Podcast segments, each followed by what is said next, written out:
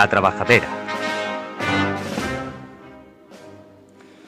Muy buenas noches, son las 22.00 de este 11 de febrero de 2021. Eh, comienza un nuevo programa de La Trabajadera Radio, tu programa Cofrade. Hoy nos acompañará en la mesa eh, Darío Ojeda, restaurador que recientemente ha tenido en sus manos a, a la Virgen del Dulce Nombre de la Hermandad de Bellavista. Muy buenas noches. Muy buenas noches, encantado de estar aquí. Y nos acompañará también nuestro compañero Curro García. Muy buenas noches, Curro. ¿Qué tal? Buenas noches, Andrés, Darío y a todos los contertulios que están aquí con nosotros. Tendremos un programa intenso ya en este último programa antes del periodo cuaresmal que comienza el próximo miércoles.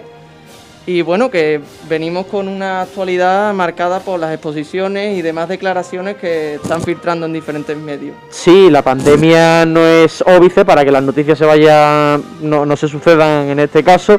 Y de hecho tenemos eh, novedades en cuanto al Vía Crucis de las hermandades que pese a todo se, se celebrará, Andrés.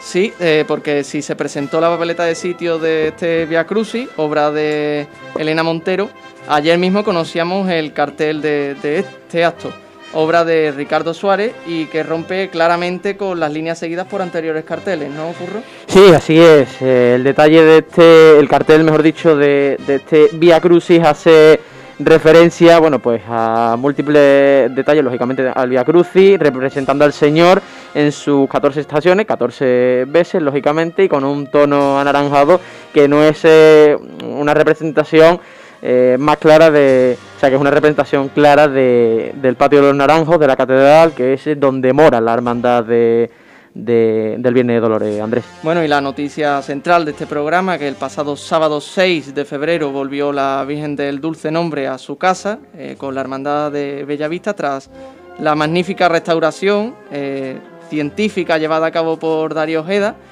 que está aquí con la mesa, aquí en la- mesa con nosotros. Y bueno, también La Paz y la Cena anunciaron que eh, aplazan sus cultos Correcto, así como eh, el anuncio por parte del delegado de Fiestas Mayores del Ayuntamiento de Sevilla, Juan Carlos Cabrera, de la, celebra- de la celebración, mejor dicho, de otra exposición, además de la de Innomine Day, lo cual ha suscitado bastante polémica y será, bueno, pues eh, obje- objeto de debate próximamente en este programa. Dicha exposición, bueno, pues tendrá el nombre de Misterios de Pasión y de hecho ya ha tenido la confirmación de dos misterios como son el de la Esperanza de Triana, así como el de, la, la Hermandad de la Macarena, Andrés. Sí, y otra noticia es que ayer la Hermandad de Santa Marta informaba que venerará conjuntamente a la Virgen de las Penas y al Cristo de la Caridad el próximo domingo de Pasión, eh, recuperando así una estampa que ya pudimos ver entre los años 1992 y el año 2000, cuando residía la Hermandad del Lunes Santo en San Martín. Correcto, la pandemia del coronavirus pues nos permite ver imágenes eh, no inéditas, pero que sí que hacía mucho tiempo que no se veían eh, en el mundo, en el mundo, bueno, pues religioso de, esta querida ciudad. Y ya para cerrar este capítulo de, de noticias y darle paso a la trasera, que se suele decir, pues eh, la, la Virgen de los Dolores, San José Obreros, estrenará un nuevo aro de, de estrellas en esta cuaresma que empieza la próxima semana, Andrés, el próximo miércoles de ceniza. Exactamente.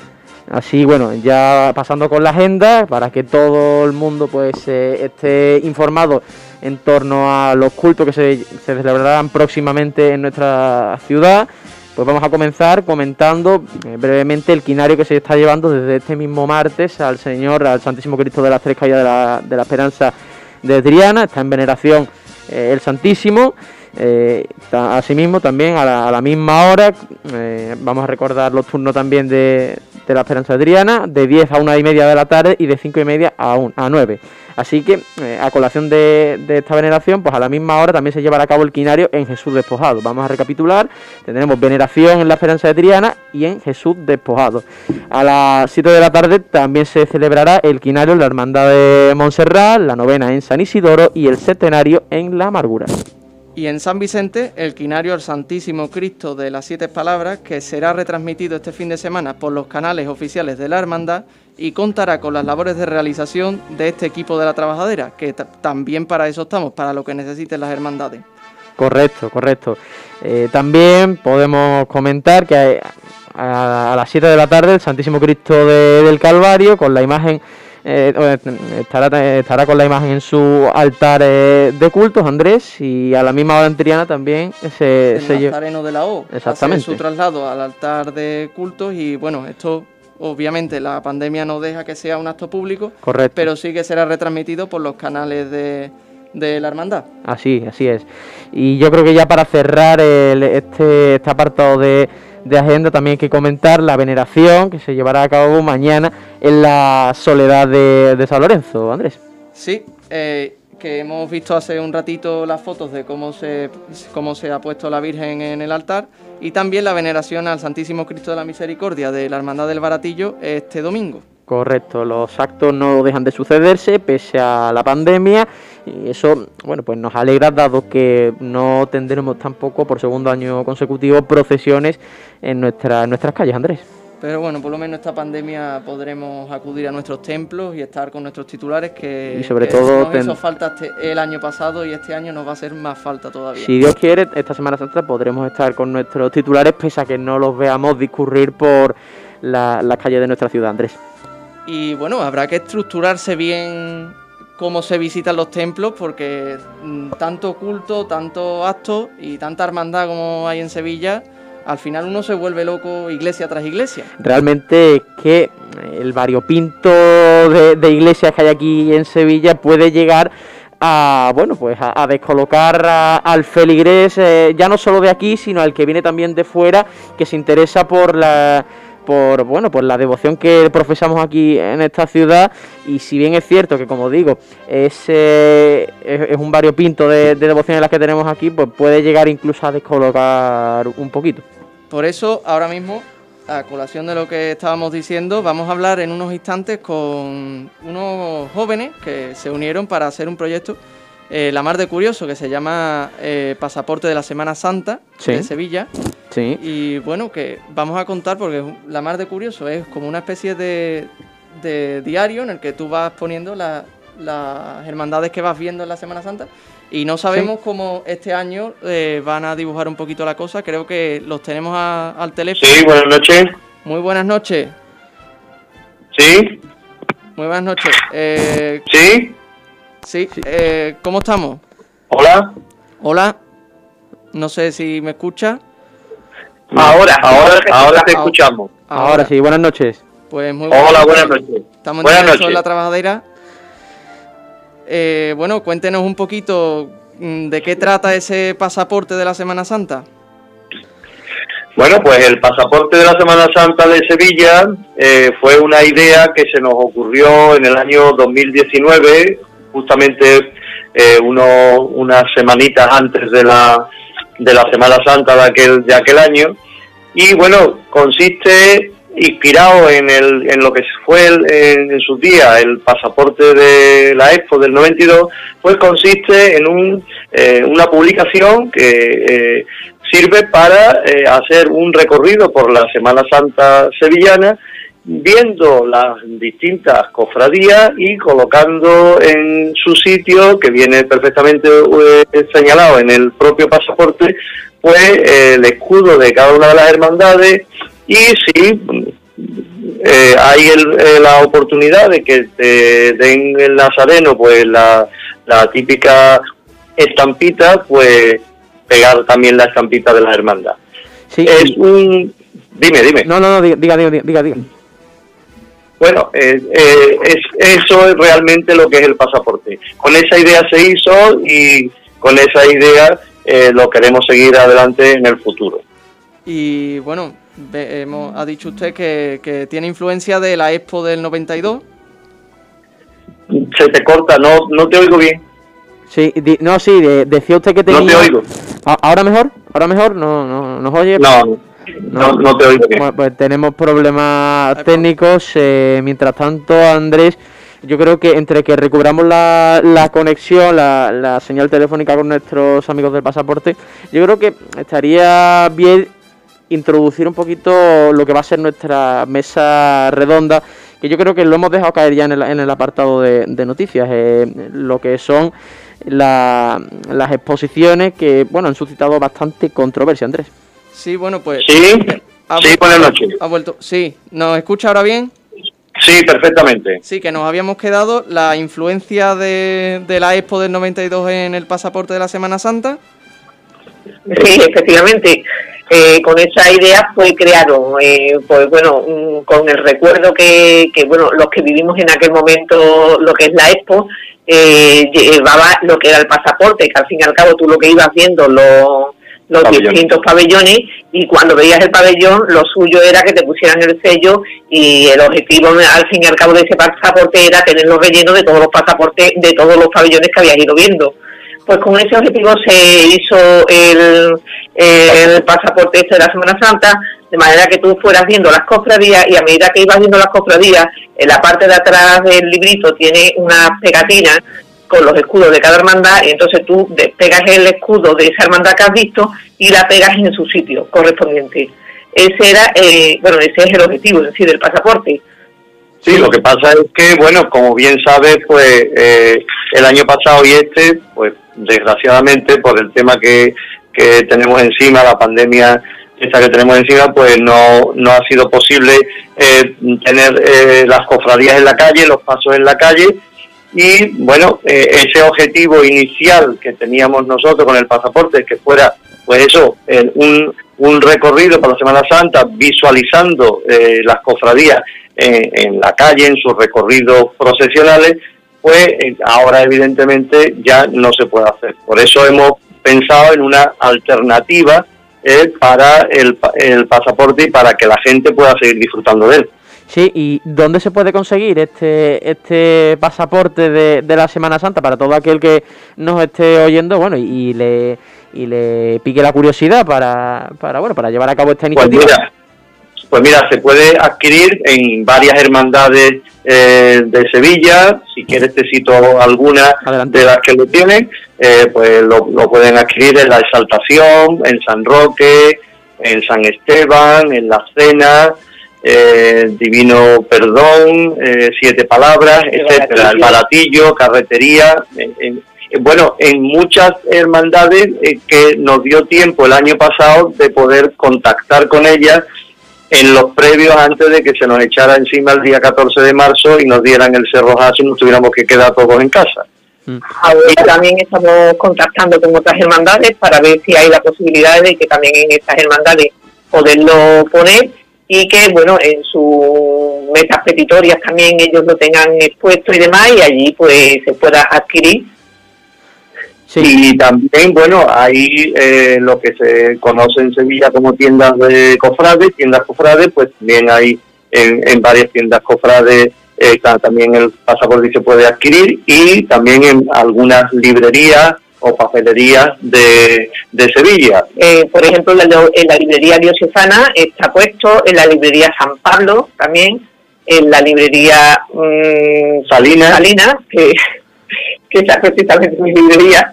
Eh, también se puede adquirir en algunos kioscos, como por ejemplo puede ser el kiosco del Duque o el kiosco de mm, la Cruz Roja de, De Sevilla.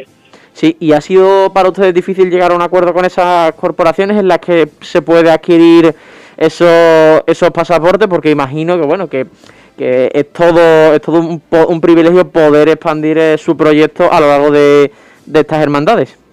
Por supuesto, estamos muy agradecidos a todas las hermandades que han acogido nuestra idea y ya le comento que no, no han sido más porque no hubo tiempo material, porque nosotros en el mes de marzo del año pasado empezamos con eh, los contactos con las hermandades y las que nos dio tiempo en ese momento fueron las que eh, disponen de, de pasaporte, porque no hubo más días para poder contactar. Este, año, este año la verdad es que eh, estamos intentando volver a, retomar eh, contacto con las otras hermandades que todavía no, no tienen el pasaporte y yo me imagino que eh, igual que el año pasado aquí, eh, cogieron con muy buen grado las hermandades ese pasaporte, pues en las nuevas que toquemos, pues también, también los resultados. También lo harán. Bueno, me preguntan por aquí por la mesa el precio de... No sé si nuestro amigo Dario Ojeda está interesado en el pasaporte. Bueno, si está interesado yo le digo el precio ahora mismo, 9.95.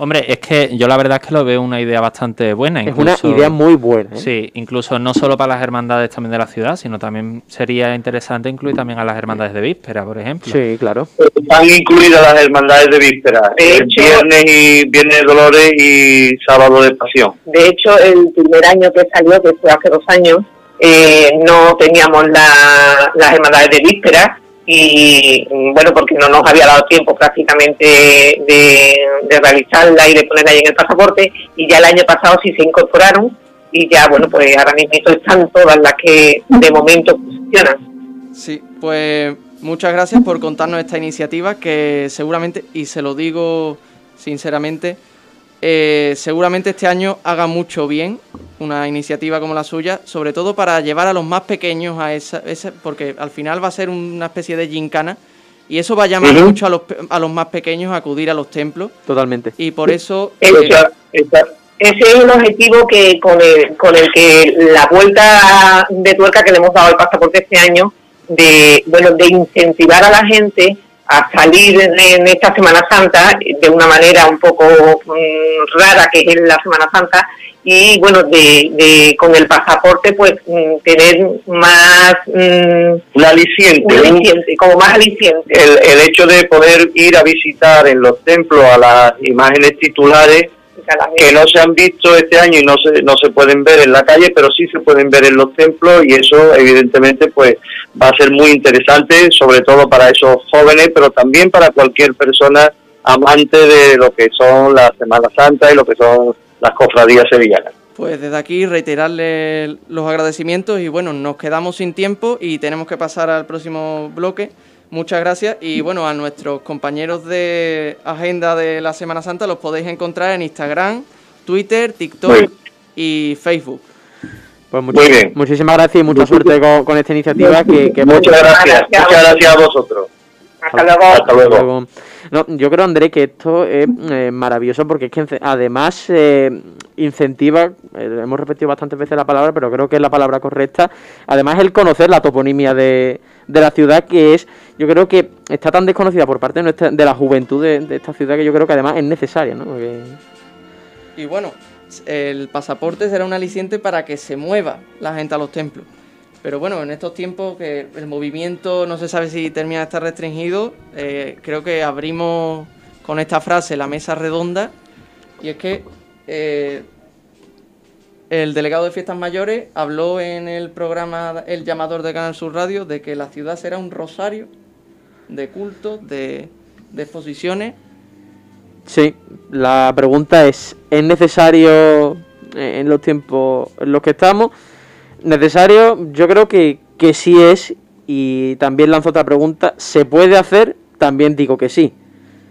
Yo creo que se, ha demostrado, se han dado más que sobradas muestras de que este tipo de eventos se pueden organizar con orden, con, con pulcritud y sobre todo, bueno, con eh, limitando eh, el aforo, porque mm, yo creo que no se para de criticar una y otra vez eso de que estamos en tiempos de pandemia. Bueno, pero mire usted, se ha demostrado perfectamente que este tipo de actos con limitaciones y restricciones se pueden hacer, Andrés.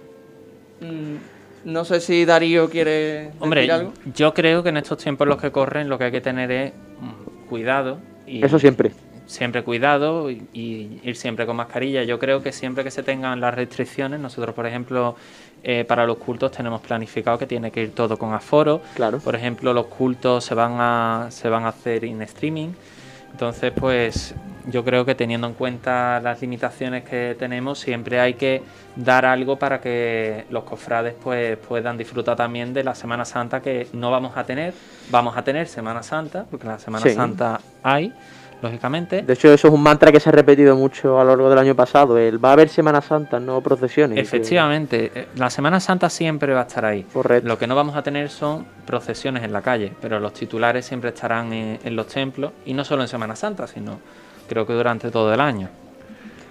Yo, respecto sobre la exposición, yo como ha dicho creo que Curro, lo veo necesario para a la gente que es cofrada, a la gente que verdaderamente siente lo que es la, la Semana Santa, se mueva, sienta que, aunque no haya procesiones, pero como estáis comentando, si hay Semana Santa, si existe esa pasión, el ir a, a Innomini Day, por ejemplo, a la exposición que van a hacer en la fundación, la exposición de los misterios que también van a realizarlo, al final son cosas no necesarias, pero que sí van a ayudar muchísimo al ámbito cofrade a poder seguir sustentando lo que es esta actividad. Pero quizá la pregunta que más se ha repetido por parte de la ciudadanía es Innomini Day, una exposición magnífica, eh, multitudinaria. Que va a aglutinar a todas las, todas las corporaciones, eso hay que aclararlo. ¿No se podría haber repartido esa exposición por diferentes eh, edificios de la ciudad? Porque al final está todo aglutinado en la Fundación Cajasol y no sé si eso va a ser un aliciente para focos de contagio. Hombre, es que hay que tener en cuenta que cuando se planifica una exposición todo tiene que tener un hilo argumental. Entonces la exposición de Innomide Day mm, tiene mm, lo que creo que era como una cofradía. Todo comienza mm. con la cruz de guía más antigua y sigue su, su, curso con los pasos de Semana Santa que hay expuestos, con las candelerías, con los bordados y con todo. Entonces yo veo bien que todo se haga en un mismo espacio porque además que todo esté en un mismo espacio va a ayudar para darle un sentido a esa exposición y aparte si va a estar limitada por aforo, que supongo que estará limitada, en cuanto vayan saliendo saliendo la gente, pues irán entrando otros. Entonces, yo veo muy bien y además el espacio es excelente.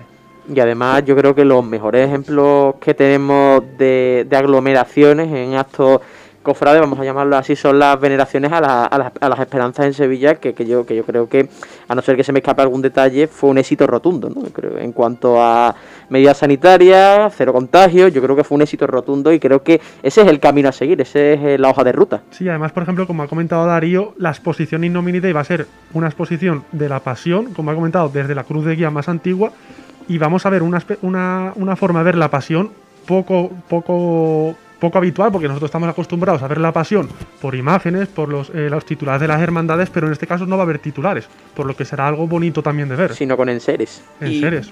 otra pregunta que la ciudadanía ha mostrado mucho en foros, redes sociales, es eh, si las mejores joyas, las mejores coronas, las mejores prendas de, de nuestros titulares están en una exposición durante la Semana Santa, ¿qué les ponemos a nuestros titulares en su día grande? Yo creo que las hermandades, Darío como, como prioste nos podrá decir, tienen enseres y, y, y un ajuar, extenso, ¿no? Extenso y bonito para, por ejemplo, hace nada la han salido las fotos de la Virgen del Valle vestían de, vestida del Valle y está sencilla pero preciosa. Sí. Hombre, también hay que tener en cuenta que todas las hermandades no son, no son la Macarena o no son hermandades que tengan siglos de historia, por lo tanto no tienen el patrimonio. Nosotros, por ejemplo, en la Hermandad del Dulce Nombre de Bellavista tampoco somos, somos una hermandad pobre en el sentido de que tampoco tenemos muchísimo patrimonio. De hecho, a nosotros se nos pidieron las potencias de salida del Señor, que tienen una historia bastante bonita, porque son una copia de un juego de potencias que tiene el soberano poder de San Gonzalo.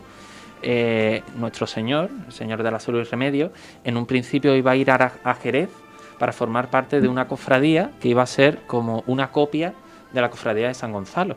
Entonces, en nuestras potencias hay tres escudos. Uno es el de la ciudad de Jerez, otro el de la, Hermandad de San Gonzalo y otro el de la familia Cano Romero, que son los propietarios del Cristo que tienen cedido el Señor a la Hermandad. Entonces, nosotros a la hora de llevar estas potencias, por ejemplo, a, la exposición, el Señor carecía de otro juego de potencia. Entonces, la Hermandad tuvo, bueno, un hermano, pues hizo una donación y se le pudo poner otro juego potencial. Sí, está, claro que eso dependerá de, de la jugar que tenga cada hermandad. Lógicamente, si, si una hermandad pues más humilde, vamos a llamarlo así, pues no tiene un, unos enseres tan, tan numerosos como son las hermandades como la Macarena, la Esperanza Triana o Gran Poder, pues mandarán lo que puedan, ¿no?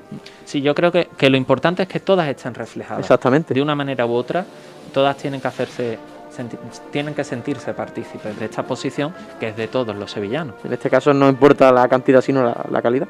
Y también otras palabras que colearon un poco del delegado de Fiestas Mayores Juan Carlos Cabrera eh, fue que abrió la posibilidad o abrió una pequeña ventana a que hermandades hicieran protestación pública de fe fuera de sus templos.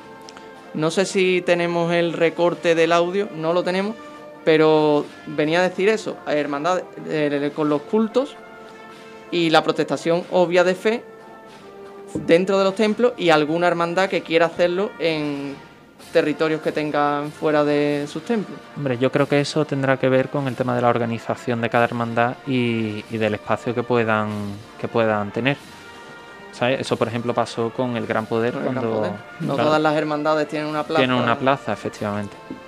Bueno, pues esta ha sido la pequeña mesa redonda, mucha actualidad condensada en poco tiempo, Sí, y diferentes puntos de vista que yo creo que está bien exponer también para que la audiencia sea consciente pero de... siempre está bien exponer esto, estas pequeñas preguntas. Y bueno, claro.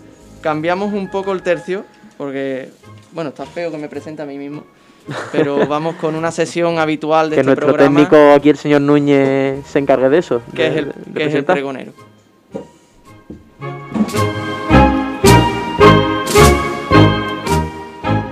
El pregonero. Joven, tú que quieres vivir. Amigo que la, que la realidad esquiva con tal de no parar. A ti que te asusta la losa de cada cifra que sale. Tú, que estás en tu casa y la cabeza ya aprieta sin entender a estos últimos. Y que bien defiendes que lo de arriba también da salud. Que hay mal más allá del virus y bien tú lo sabes. Tú, al que ante todas las penas una estrella guía. Y aunque a estas no acalle, está contigo haciéndote saber que ante los malos tiempos hay que ser valientes. Pero la valentía de poco sirve cuando todo negro parece. La duda en todos menos en la fe. Estemos unidos, a la lumbre de dos únicas certezas, que los abuelos debieran ser para siempre y que por más que la vida apriete, tu esperanza siempre estará a tu diestra.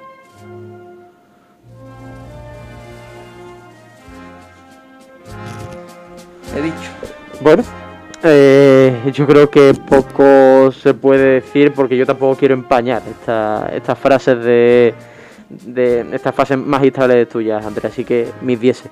Pues nada, mandar un saludo sincero y un beso fuerte a nuestro compañero Pablo García Torrejón, que hoy debería estar aquí.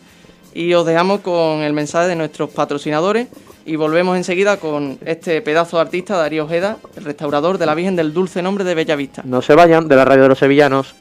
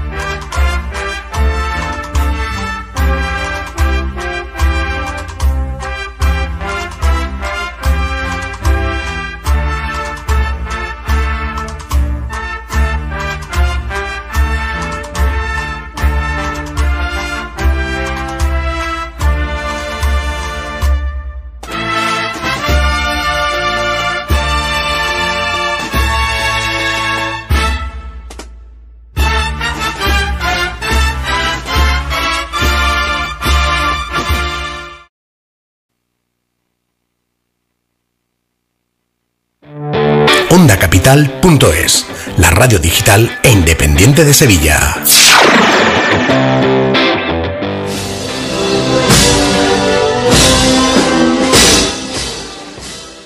Son las 22.30 horas, algún segundillo de más, y bueno, abrimos este segundo bloque de, del programa La Trabajadera Radio en Onda Capital y nos acompaña a la mesa, eh, como hemos dicho al principio del, del, programa, Darío Ojeda, restaurador de la Virgen del Dulce Nombre de Bellavista, Curro García y bueno, también intervendrá en esta segunda parte del programa nuestro habitual compañero Alejandro Núñez, que está Muy aquí. buenas en la mesa. noches. Eh, bueno, además de restaurador, eh, prioste de la hermandad, ¿no? Bueno, sí, eh, soy segundo prioste junto con mi compañero Alfonso. Y nada, pues ahí estamos trabajando para, para intentar que nuestros titulares estén lo mejor posible. ¿Qué tal de trabajo ahora en estos, en estos tiempos eh, Pues de la pandemia? ahora mismo, por suerte o por desgracia, con trabajo. Tengo sobre todo bastantes cuadros en el estudio y o piezas de imaginería también. Sí. Bueno, y ya pues centrándonos en lo que es la obra de la restauración de la, Virgen del Dulce Nombre, yo creo que la pregunta es, eh, es evidente, ¿no? ¿Ha sido este tu trabajo más importante? Bueno, eh, dentro de la, de la ciudad de Sevilla sí. Yo también he trabajado en Madrid, he trabajado en Albarracín.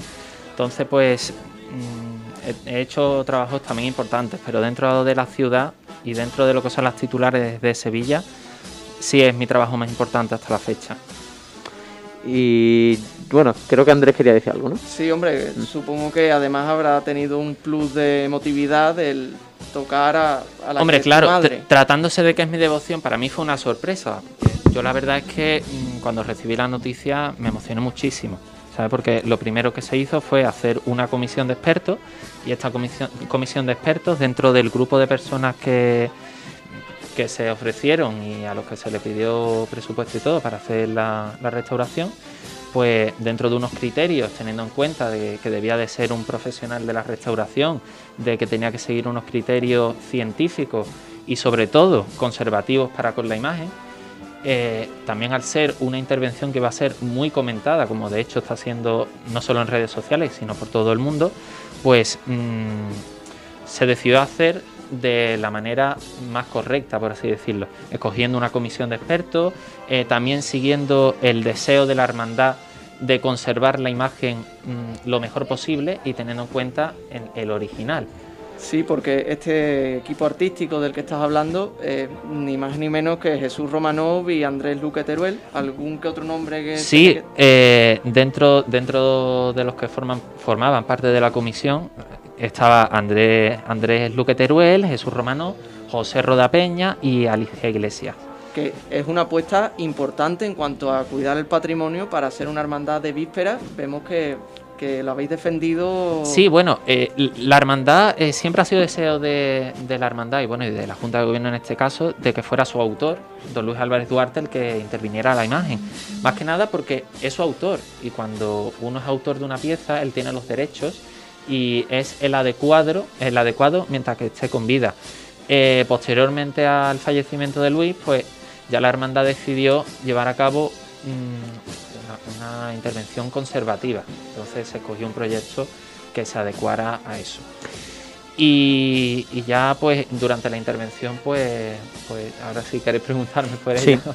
No, y se, se nota la influencia de, de Francisco Huiza, puesto que bueno eh, se, se produjo en la primera etapa de, de Luis Álvarez Duarte. Bueno, eh, hay que tener en cuenta que la imagen, eh, cuando ya se decide que sea yo el, el que la intervenga, lo primero que se plantea es realizar un estudio sobre la imagen. Sí. ¿Sabes? Que aparte de realizarse un estudio sobre esta imagen, también se está realizando un estudio comparativo con las imágenes de la primera etapa de Don Luis Álvarez Duarte, que, es, que son obras bastante desconocidas eh, en este aspecto. La imagen cuando se le hace el estudio se detectan una serie de problemas, una serie de patologías eh, y determinamos que el estado de conservación no era nada bueno. Eh, los principales problemas eran estructurales y sobre todo en las encarnaduras de la imagen. Los repintes, los famosos repintes. Efectivamente. Eh, lo primero que se hizo fue atajar los problemas estructurales, porque esos son los principales, por así decirlo. Las encarnaduras siempre son posteriores a no ser de que mm, corran peligro de desprenderse, que no era el caso. Eh, primero se atajó el problema de la estructura, en el que se cambió el candelero, el cuerpo, que era un sistema eh, de vástagos que hacía como un candelero invertido, que no cumplían la función estructural. La Virgen no, mm, no era seguro que procesionara mm, en el estado en el que se encontraba, incluso de estar en el templo. Tenía muy mala estabilidad estructural.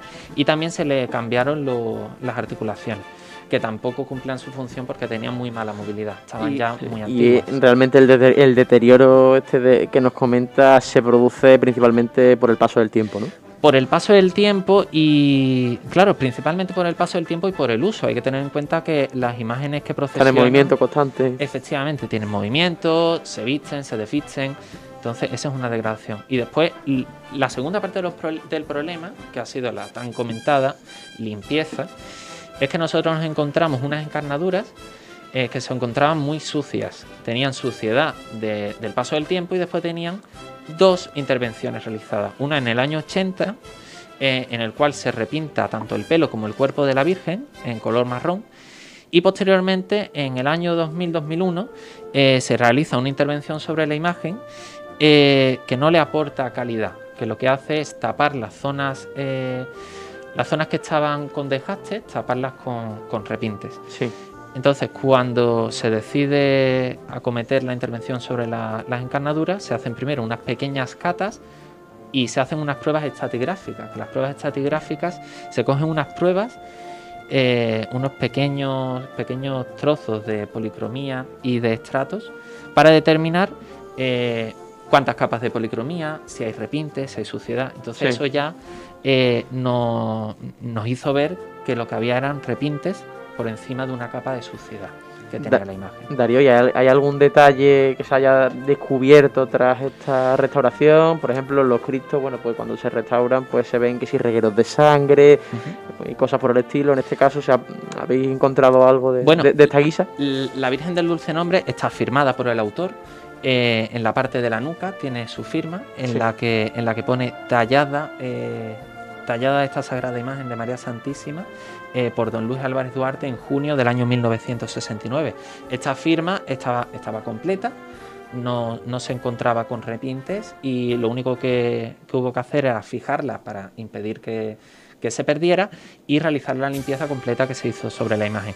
Lo que más hemos descubierto, pues que la imagen tiene una policromía eh, con un carácter, ¿sabes? Con, con unos colores muy vivos, unos rojeces en, en los párpados y en, y en los pómulos, y una policromía eh, que es de su primera etapa, de la primera etapa en la que Luis bebía mucho de la estética del que era su maestro, que era Francisco Buiza. Sí. Por eso hay muchísima gente que compara esta policromía con la obra de, Lu- de Buiza.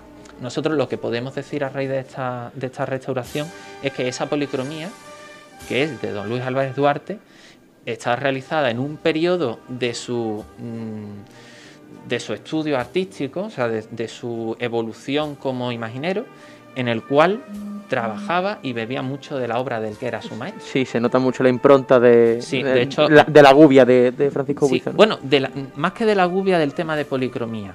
Está, está claro que es una obra del maestro don Luis Álvarez Duarte. Sí. ¿Y qué ha sido lo más complicado de, de- de esta obra para, para ti como, como artista a la hora de, Bueno, de lo llevarla más, a cabo? lo más complejo fue el tema de la limpieza de la policromía. Eso, eso fue lo más complejo porque mm, los repintes eran, eran al óleo y también tenían pinturas comúnmente llamadas como Titan Lux. Entonces, eso tiene una limpieza que, que en este caso ha sido compleja. Más que nada porque la intención de realizar la limpieza era de no realizar una limpieza agresiva sobre la imagen, sino intentar dejar un poco de pátina del tiempo y eso es lo que hemos intentado. Cuando tú te acercas a la imagen o ves una fotografía de calidad, Sí. puedes ver es- ese, ese- esa pequeña pátina, esa pequeña suciedad que ha quedado después de la limpieza. Y esta restauración se han utilizado muchas, muchos elementos tecnológicos que para un autor, por ejemplo, el propio Álvarez Duarte, en su juventud ni se lo hubiese imaginado. Incluso para las articulaciones se ha usado tecnología 3D, ¿no? Bueno, eh, claro, nosotros hemos aprovechado y dentro de este proyecto pues, hemos intentado innovar un poco. Entonces nos planteamos de darle un, giro al tema de las articulaciones e intentar buscar más movilidad, sobre todo en, el tema de las muñecas. Entonces se, hizo, se hicieron unos diseños eh, 3D y después se, se imprimieron con impresoras 3D. Aparte también a la imagen eh, se le ha hecho un escaneo 3D para tener, eh, para tener guardada lo que es la imagen. En el caso de que, de que le ocurriera algo, pues tenemos ahí esos archivos. Bueno, yo quería abandonar un poco el, el mundo imaginería. Buenas noches, Alejandro, ante todo. Bueno, para empezar, buenas noches. Y quería preguntar, Darío, sobre el barrio, ¿no? La gente que a lo mejor no vive en Bellavista no sabe cómo se vive el barrio, pero no solo el Viernes de Dolores, ¿no? Sino durante todo el año, cómo en esos cultos se llena eh, o bien en su momento la capilla ahora la, la parroquia para ver a su Virgen, a su Cristo y cómo es la vida de Bellavista con sus titulares. Bueno, ya lo dijo, ya lo dijo mi hermano mayor muy bien. Eh, la Virgen es el punto de unión y de inflexión en el barrio. O sea, mm, hay que tener en cuenta que cuando la Virgen y el Señor llegan a Bellavista, eh, llegan porque se hace una pequeña parroquia en la parte más pobre del barrio. Eh, este cura era don José Antonio Pérez Domínguez de la Rasilla. Y él lo que quiere es llevar a esa zona más humilde del barrio unas imágenes para que sean la, imagen y la devoción de esas personas.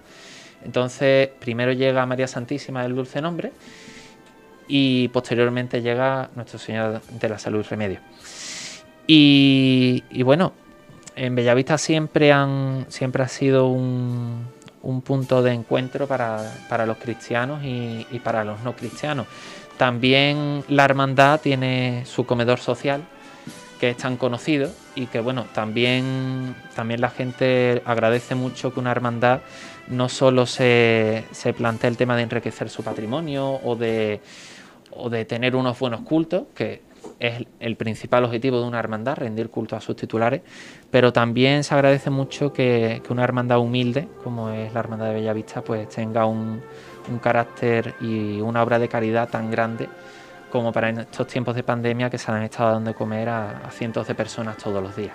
Sobre eso quería hacer yo un poco de hincapié, el tema de la acción social, que es muy importante en todas las hermandades, pero como, como has dicho, incluso si visitamos las redes sociales de, de diversas hermandades, vemos como hasta ellas donan alimentos a, a la hermandad de Bellavista porque a lo mejor es un punto de vista un poco personal, pero es uno de los proyectos sociales más importantes dar de comer a la gente. la base de la vida es comer y te lo ayuda una hermandad. La base de la hermandad es ayudar. Bueno, de hecho, no, creo que, hablo en nombre, vamos, no tengo la potestad de hablar en nombre de toda mi junta de gobierno, pero creo que estarían de acuerdo conmigo en que nosotros a lo que podamos ayudar a no solo a los hermanos de la hermandad, sino a la gente del barrio, pues los ayudamos. De hecho, tenemos varios ejemplos de personas que han, que han necesitado ayuda de la hermandad y, hemos ayudado en lo que en lo que hemos podido. Sí, y por ejemplo, eh, más allá de la, de la ayuda alimenticia, pues, eh, ¿qué otro tipo de ayuda dan en estos tiempos a, los más necesitados, por ejemplo? Bueno, eh, la hermandad está sobre todo centrada en, en el comedor social también durante el tiempo de la pandemia se hizo un grupo de voluntarios que, ha ayudado a personas mayores llevándole alimentos a sus casas, eh, medicamentos y, todo lo que han necesitado. Y bueno, y también estamos planificando otra serie de, proyectos a ver si pueden salir, pueden salir adelante. Nosotros queremos intentar que, que, todo lo que pueda ayudar la hermandad al barrio y no solo al barrio, sino a gente que viene también fuera del barrio, pues se le pueda ayudar. Y Darío, después de, bueno, de tener en tus manos a, tu devoción, eh, ¿hay alguna imagen como restaurador, hay alguna imagen de la ciudad que mm, sería tu sueño tener en tus manos? Yo creo que, es una tenemos mucha suerte por vivir en la ciudad que vivimos porque hay muchísimas obras mm, buenísimas. No sé, yo por decir una, hombre, está el conocido Cristo del amor de Juan de Mesa, pero eh, eso yo creo que ya es irnos a, a un sueño, no, a una, a una utopía. ¿Tanto como una utopía? ¿Sabes? Bueno, no lo sé, todo puede llegar, pero lo que sí es cierto que cuando se acometen restauraciones complejas y que son de obras maestras, pues sí Hay que tener mucho cuidado. Claro, sí es cierto que se tienen que unir no solo una persona, sino un grupo de profesionales. Y al igual que hemos intentado nosotros hacer con la Virgen del Dulce Nombre, supongo que, que se hará una comisión y, y que la hermandad de, de cada titular pues decidirá y le dará eh, su imagen a la persona que le cree más confianza. Sí. Claro, Pero bueno, confiamos en que todo llegará. Eh, Usted es una persona bastante joven. Y bueno, también tenemos que hablar del proyecto del palio. ¿Para qué año su- supone usted que podríamos ver a la Virgen del Dulce Nombre? Bueno, mi- sueño sería que estuviera para la próxima Semana Santa. Bueno, Eso es. la eh, pregunta es cuándo será la próxima Claro, Semana es- Santa. eso, eso sí que es una utopía. Entonces, bueno, la hermandad está trabajando ahora mismo, sobre todo en tema de caridad, se está enfocando mucho ahí y poco a poco mm, queremos ir moviendo el tema patrimonial, ya como, como dijo la hermandad y prometió a los hermanos. eh, las papeletas de sitio de la Semana Santa del año pasado, las que nos reclamaron los hermanos, eso ha ido para el tallado del misterio ahí se está trabajando y bueno, y el, el proyecto de palio, pues lo primero que quisimos hacer era, mm, primero, hacer un proyecto de palio acorde con, con lo que la hermandad quería y poco a poco, pues, por ejemplo, eh, cuando hagan falta las jarras, pues hacer las jarras. Eh, plantearnos a lo mejor que hace falta, yo qué sé, una calle de candelería, pues ir, haciendo, ir haciéndolo poco a poco. Pero claro, teniendo en cuenta que es un proyecto de gran envergadura, pues habrá que írselo planteando conforme vayan pasando los años. Ahora mismo decir, eh, pues estará en 10 años, eso no se puede decir. La propia hermandad de los estudiantes o la de los servitas ha tardado décadas en tener sus proyectos acabados y han quedado auténticas obras de arte. ¿No? Sí, Eso es, que- es ineludible, nadie puede decir que, que el palio de la Virgen de los Estudiantes no es una joya. ¿Qué me vas a contar? ¿Qué me vas a contar? Además que yo soy hermano y acólito de, los No, estudiantes. pues, entonces está todo dicho ya. Un poquito más hay que No, decir. yo creo que en la Sevilla Gofrade hay mucha expectación porque fue un, un diseño el que se mostró en redes sociales de este proyecto de palio, muy llamativo y rompedor con rompedor dentro de lo que es un paso de palio, pero con mucho gusto artístico. Sí, fue, fue una apuesta muy valiente de parte de, de Álvaro Abril. Y, claro, si, si tú te pones a pensarlo, tampoco es un palio mm, que salga tampoco de la estética clásica. Si tú lo ves de, de lejos, eh, va a dar la impresión de un palio típico sevillano. Pero claro, hay dos cosas muy fundamentales. Una es el estilo en el que está realizado el palio eh, y otra es el color también. Ese color como Efe- mostaza Efe- más que mostaza no es dorado. dorado. La idea era eh, que recrear lo que er- es un antiguo palio sacramental, teniendo en cuenta que la hermandad no es sacramental, pero eh, quiere ir también en ese camino del culto al Santísimo Sacramento y de ahí también pues rendir un poco de, de homenaje iconográfico, por así decirlo, a, a ese hecho y, y el de tener un palio así que tampoco está visto. Sí es cierto que tenemos palios bordados en plata en Sevilla, pero, pero no con esos colores y esa- esas técnicas. Bueno, eh, yo si me permite y si el tiempo no nos apremia, yo quiero hacer una pregunta fuera de guion, para salirnos un poquito fuera del guion, porque antes hablábamos de la utopía que suponía pensar en la Semana Santa ya no solo de 2021. Para ti es una utopía también la Semana Santa de, 2020 de 2022, así ya para salir un poco del guion, porque ya, por ejemplo, bueno, es interesante conocer la opinión de, de un prioste de una hermandad. Hombre, yo no quiero, no quiero ser pájaro de mal agüero, pero Op- opinión personal. ¿eh? op- opinión personal creo que debemos tomarnos esto con tranquilidad. Y, y pensar principalmente en que esto es más que nada la salud. Correcto. Entonces, bueno, si tenemos que pensar en una semana a años vis- a una Semana Santa a años vista, pues yo creo que debemos vivir el día a día e intentar aprovechar todo lo que podamos. Sí. Porque es que realmente no sabemos si dentro de dos semanas va a venir la cepa tal o la cepa cual. A lo mejor tenemos que estar encerrados en casa. Es que no lo sabemos, entonces es bastante complejo. Yo lo que sí espero que, que cuando todo esto vuelva a la normalidad, pues podamos salir a la calle y, o podamos rendir culto a nuestros titulares sin, sin problema.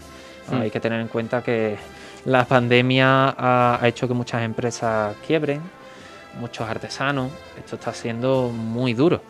Cererías, floristas, eh, los propios bordadores, los propios artistas, entre los cuales yo también me puedo incluir como profesional del mundo del, mundo del arte.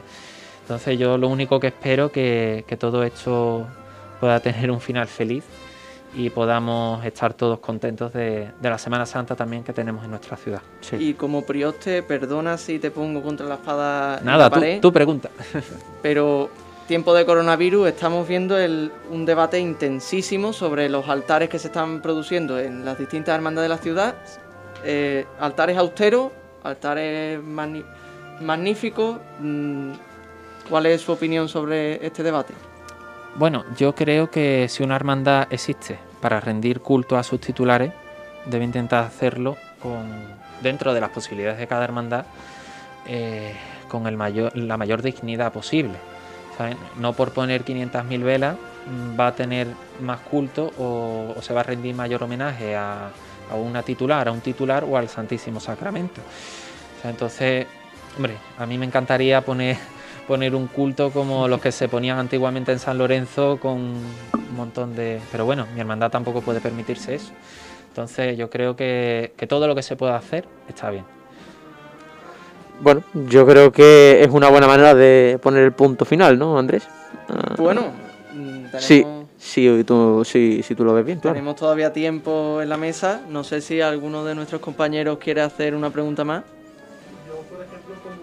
Hermandad de víspera, sí es verdad que, que Bellavista eh, la veo no como. Sí es verdad que por, por, ubicación es difícil de zona centro, pero sí es verdad que la veo, como ha dicho antes mi compañero Alejandro, una hermandad tan de barrio que eso arrastra muchísima devoción en lo que es, eh, en lo que es la, la Semana Santa, las vísperas. Entonces yo te quería preguntar sobre, por ejemplo, hemos tenido varios hermanos mayores que han hablado sobre una posible, por ejemplo, reorganización de, de, la Semana Santa. Y sí es verdad que Bellavista por la ubicación es difícil que acceda al centro. Pero yo creo que su, propia Semana Santa que tienen allí en el barrio, yo creo que eso no lo cambiarían por, por nada. Yo es que creo que no cabe, no, no, cabe posibilidad de que nosotros nos vayamos ni al centro ni salgamos del Viernes de Dolores. Hay que tener en cuenta que nosotros históricamente siempre hemos salido del Viernes de Dolores. Entonces, yo creo que ya es identificativo de la Hermandad de Bellavista que salga el, Viernes de Dolores y, la y, el barrio lo ve así. De hecho, eh, el Viernes de Dolores, el barrio no se cabe. Yo creo que es el día, mm, el día en el que más gente, junto con la romería de la Virgen de Valme, que se llena el barrio. de hecho, no hay un sitio en el que ha aparcado. Eh, eh, aquello es horroroso. Y aquello que también tú vas al barrio y tiene también una, un poco de estética como de un pueblo entonces, aquello realmente tiene su, tiene su encanto. Su encanto. Pues Darío, muchas gracias y esperemos que pronto estemos en, en Bellavista y que no se quepa. Muchísimas gracias. Siempre tendréis allí las puertas abiertas. Y aquí la trabadera, como hemos dicho al principio del programa, aquí estamos al servicio de las hermandades y bueno, yo soy muy pesado con esto, pero... Siempre tendrás un hueco en esta trabajadera. Yo soy muy pesado, pero me encanta ver a gente joven en las hermandades metido y además haciendo tan grandes trabajos como has hecho tú con, tu Virgen, que no deja de ser tu Virgen. Muchas gracias y enhorabuena. Gracias a vosotros. Enhorabuena, porque es una obra maestra, hay que decirlo. Bueno, hay que tomarlo todo desde la humildad. Ha sido un trabajo realizado por un equipo de muchas personas y, bueno, no ha sido solo trabajo mío, ha sido trabajo de, más gente. Bueno, pues Alejandro Patón, muy buenas noches, muchas gracias por participar. Buenas noches y como decimos siempre, otro, otro jueves más. Otro jueves, que no, que no se acaben los jueves en la trabajadera. Eh, Alejandro Núñez, muy buenas noches y gracias por estar ahí siempre en los mandos y toreando esa llamada. Los problemas técnicos nunca sabes cuándo van a llegar y ha sabido salir. Y tanto, y bueno, la semana que viene ya llega la ansiada cuaresma, que este año va a ser un poco atípica, pero no tengamos esa palabra en, nuestro vocabulario, aunque la, acaba de, aunque la acabo de decir, pero pensemos en cómo viviríamos nosotros la cuaresma, haciendo las cosas que hacíamos siempre y cuando eh, cumplamos con lo que diga las autoridades sanitarias, pero no olviden nunca y no apaguen esa llama. Bueno, la cuaresma yo creo que todos coincidimos en que empieza cuando sale el primer capítulo del Palermaso. Así que bueno, nos veremos el jueves, que será primer jueves de cuaresma, aquí en la Trabadera Radio, y desearos muy buenas noches y una provechosa cuaresma, esta que llega, más introspectiva y cuidando de nuestros seres queridos, que al final es lo más importante. Cuídense y buenas noches.